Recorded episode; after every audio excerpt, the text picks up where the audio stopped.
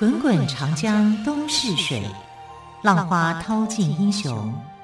是非成败转头空。古今多少事，都付笑谈中。陪你说历史，汪培制作主持。Hello，亲爱的朋友，晚安！我是汪培，欢迎朋友们再次收听《陪你说历史》节目。好，今天再次邀请到历史专栏作家于远轩老师来到节目当中。于老师好，主持人好，听众朋友大家好。好，叶老师今天好像跟要跟朋友们来聊音乐家奥菲斯跟他的妻子。关于这个部分，他们有什么样的传奇故事吗？对，我们其实是延续从二月十四号情人节开始哦，几乎就是情人系列。哎、嗯，对耶，对。那那这个系列来讲，二月十八号呢，呃，准备来谈的是音乐家奥菲斯跟他的妻子。哎，奥菲斯，我们在想。哪个音乐家？我们怎么没听过啊？哦，他是这个希腊神话里面的音乐家哦，难怪那么陌生。我们都说贝多芬啊、莫扎特、呃、海顿啊，对。啊，但奥菲斯其实很厉害的哦。好，为什么呢？因为在希腊神话里面，我们知道有音乐天分的人其实蛮多的，像阿波罗。阿波罗最擅长的就是太阳神阿波罗，对，哈，他最擅长的就是七弦琴嘛。但七弦琴是他的弟弟哈，那个搞怪的赫米斯哈送给他的啊，用他制造，因为他偷了他的这个羊嘛跟牛啊，所以他后来为了赔罪啊，就送了他七弦琴，然后他就弹得非常的好。可是，在神话世界里面呢，能够把七弦琴弹得非常好的，不是只有阿波罗一个。还有另外一个，就是今天要介绍这个主角叫做奥菲斯。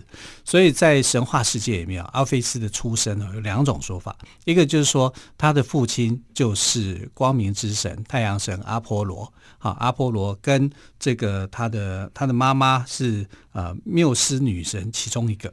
那缪斯女神呢是一个缪斯之神，我们讲说，哎，我们的灵感来源哈，第六感哈。就叫缪斯嘛。那缪斯一开始的时候只有一个神，可是后来啊，因为这个文学里面、音乐里面越来越多样，哈，有文学啊，有艺术啊，音乐有绘画，有什么的哈，所以缪斯女神出现最多的时候是九个，好，所以在希腊神话里面呢，缪斯是一个总称。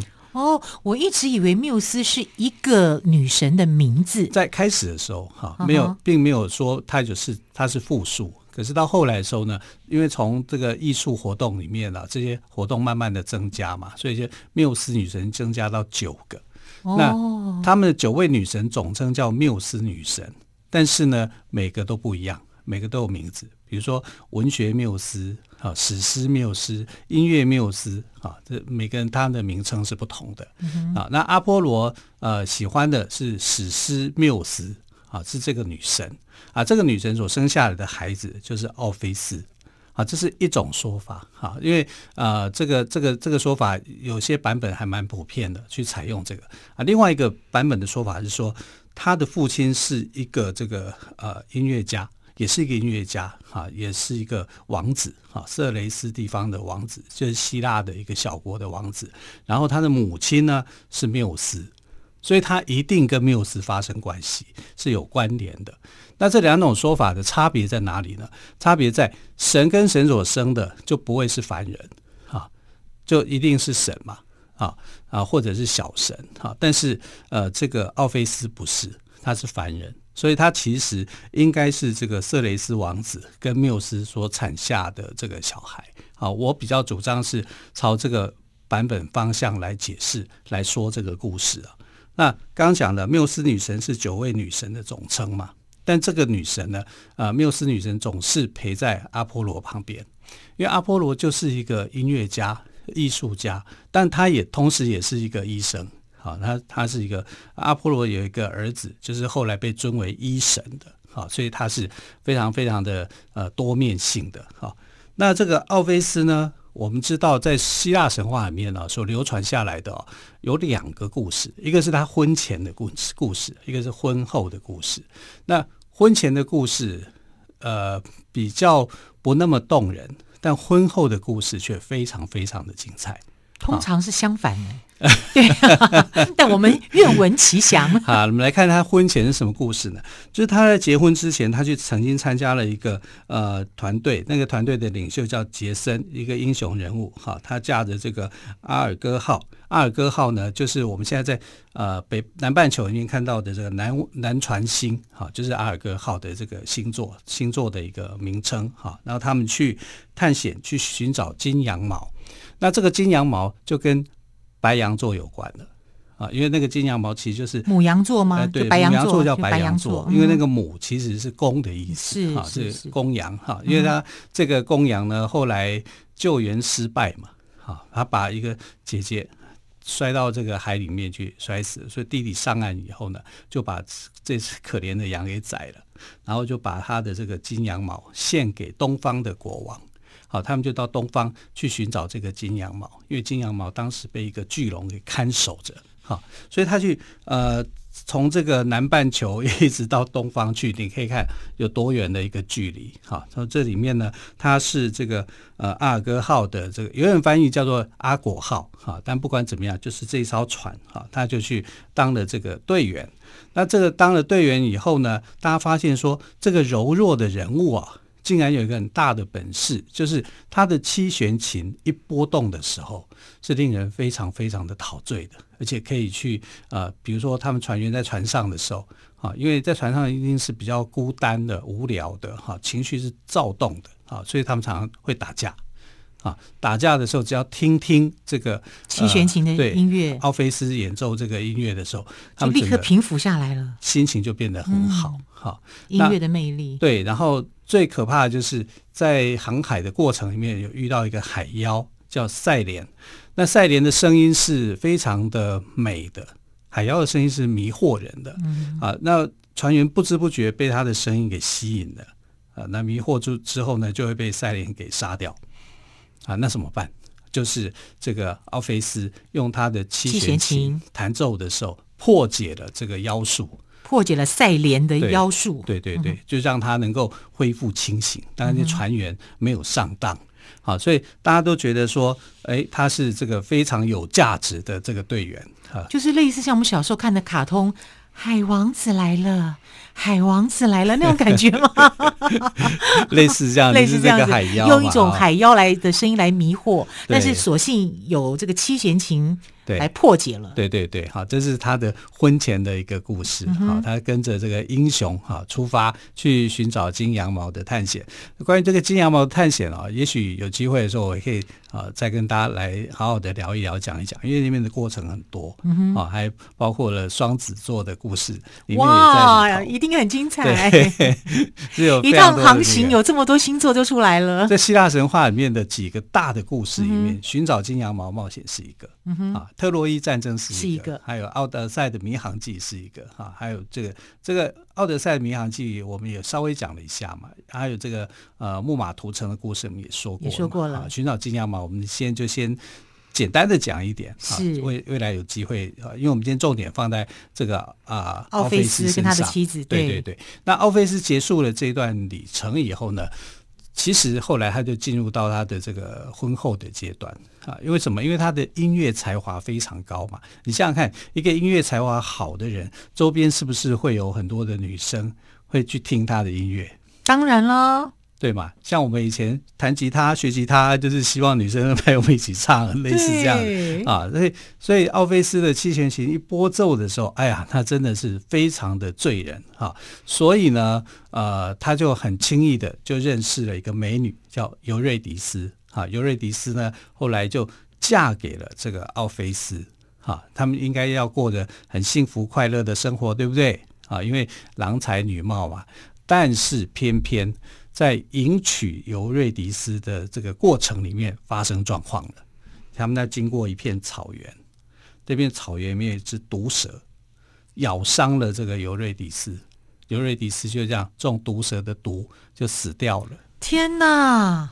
新婚当天怎么会是这样子呢？对呀、啊，这就叫悲剧嘛，令人扼腕啊！希腊神话里面其实充满了悲剧啊、嗯、啊！然后这个呃死了以后。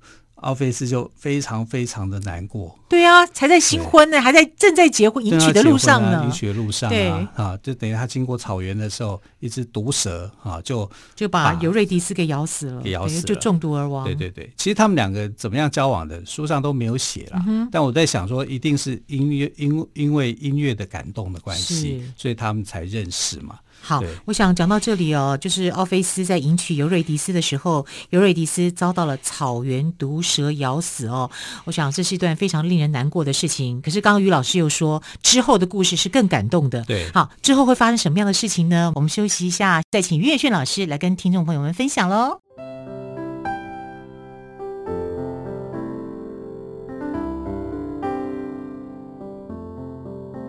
听见台北的声音，拥有颗热情的心，有爱与梦想的电台，台北广播 FM 九三点一。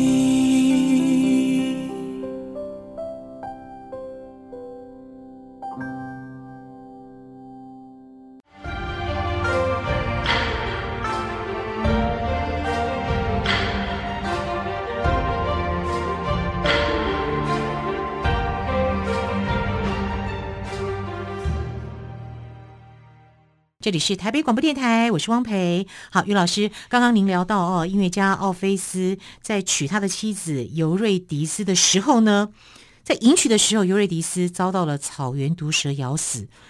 那奥菲斯他一定伤心难过啊，他有什么样的举动吗？呃，他就想说怎么样把他的妻子给救回来，可是已经死了，那怎么办呢？那只好去呃死后的世界。啊，就是到冥府啊，就是去找黑帝斯啊，看黑帝斯能不能帮忙啊。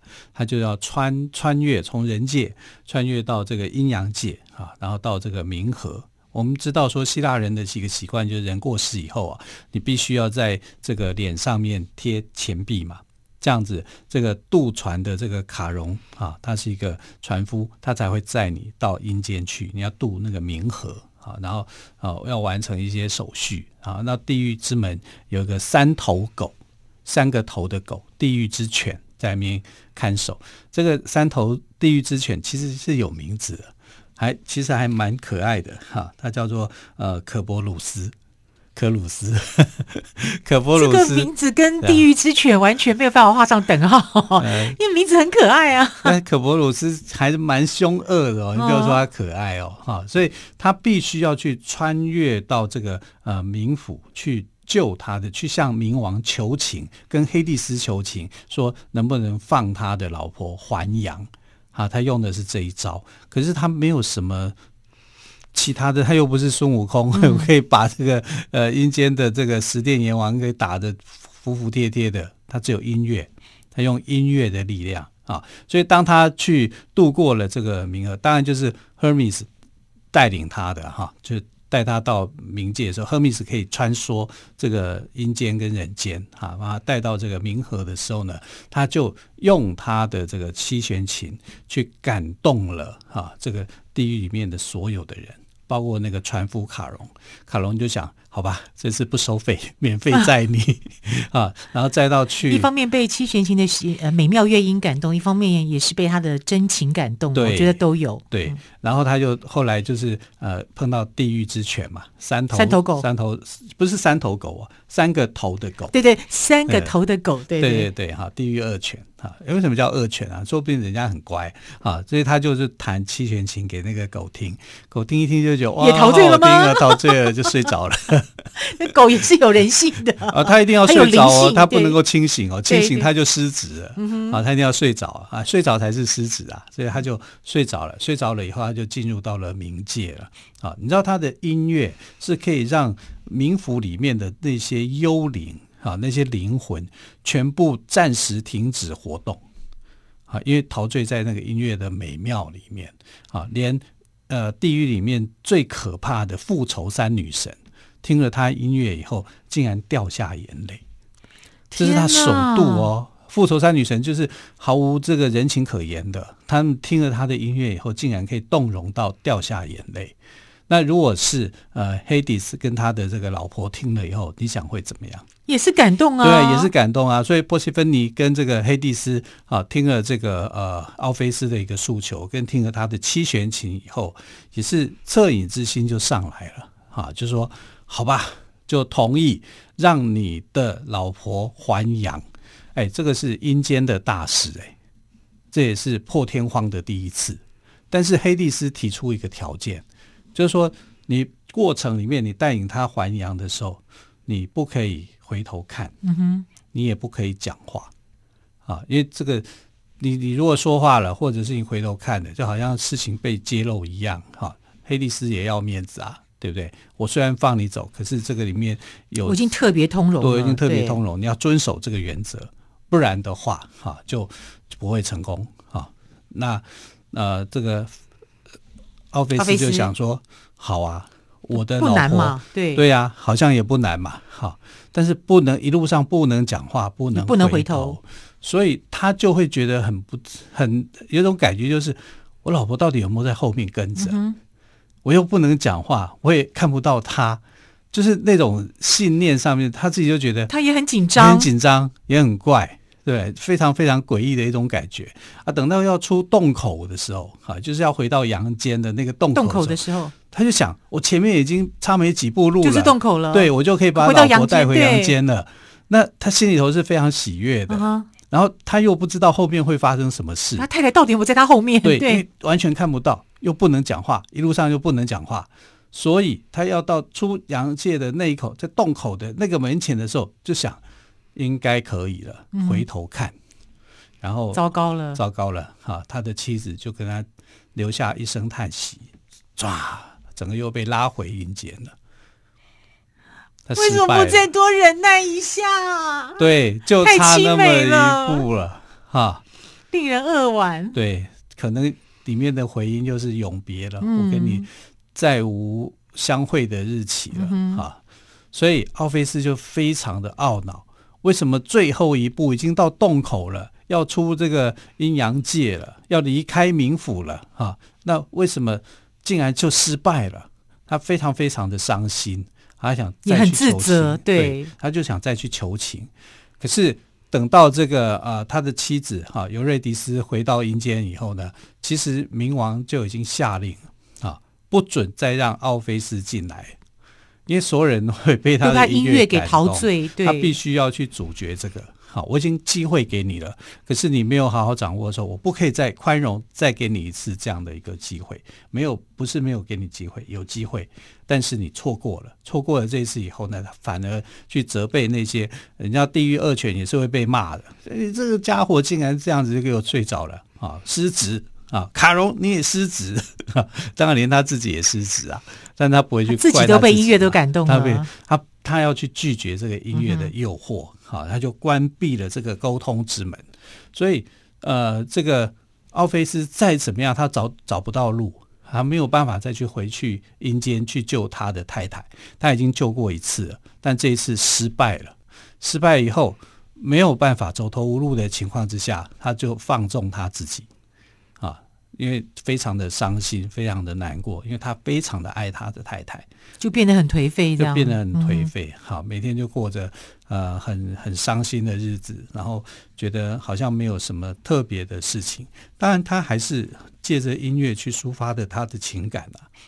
可是他碰到一群疯子，一群疯女人啊，就是这个酒神戴奥尼尼索斯的这个追随者。好，他的追随者是很可怕的。啊，就是有时候好像喝醉酒一样，就是发疯这样子。然后呃，奥菲斯本来是一个非常温和的人，他的音乐也是很温和的。可是听在那些这个追随者的眼中，嗯，会觉得说你好像在嘲笑我们一样，好，他就变得很无很无厘头，没什么理智。但这是希腊神话把它呃说成是这样，啊意思就是说你不要喝酒过度了，不然你就会发疯啊，你会变成是这样不可理喻的一个状态。好，那他碰到了这群不可理喻的这个呃女信徒，哈，那女信徒竟然就把他给杀了。而且把它分尸，也太狠了吧！对，把他的头手四肢都丢掉，这样都分尸。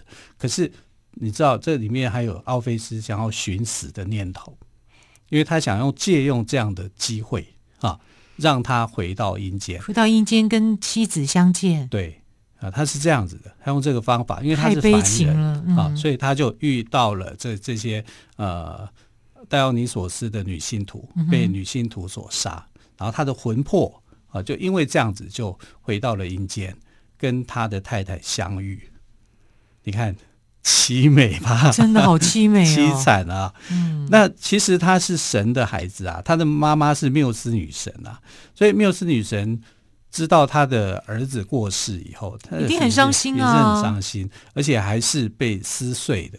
所以后来他就是到处去收集，包括他的头、手、四肢啊，把它给收集好，去找孩子的肢体，孩子的肢体，对。啊，就把它安葬在奥林帕斯的山下。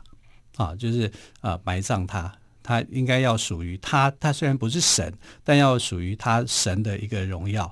缪斯在保护他，所以他的这个坟墓盖好以后，他的母亲帮他安葬以后，你知道那边的夜莺唱歌都比其他的夜莺唱得好听。哇！史上唱歌最好听的夜莺就在他那一区，就在他那一区。嗯哼，好，就是为这个神话下了一个注解。好，他的爱情的故事，虽然我不知道他跟他的太太怎么样的认识，可能因为音乐而结合的。那他也用音乐来感动了那些看起来很阴森可怕的人。复仇三女神也被他感动，冥王冥后也被他感动。好，所以音乐的力量穿透性是非常大的。好，真的是一个非常凄美的一个爱情故事哦。关于音乐家奥菲斯跟他妻子的一个故事。好，时间的关系，非常感谢朋友们的收听。今天的节目，汪培要跟朋友们说再见喽。亲爱的朋友，我们就下个星期一再会喽，拜拜。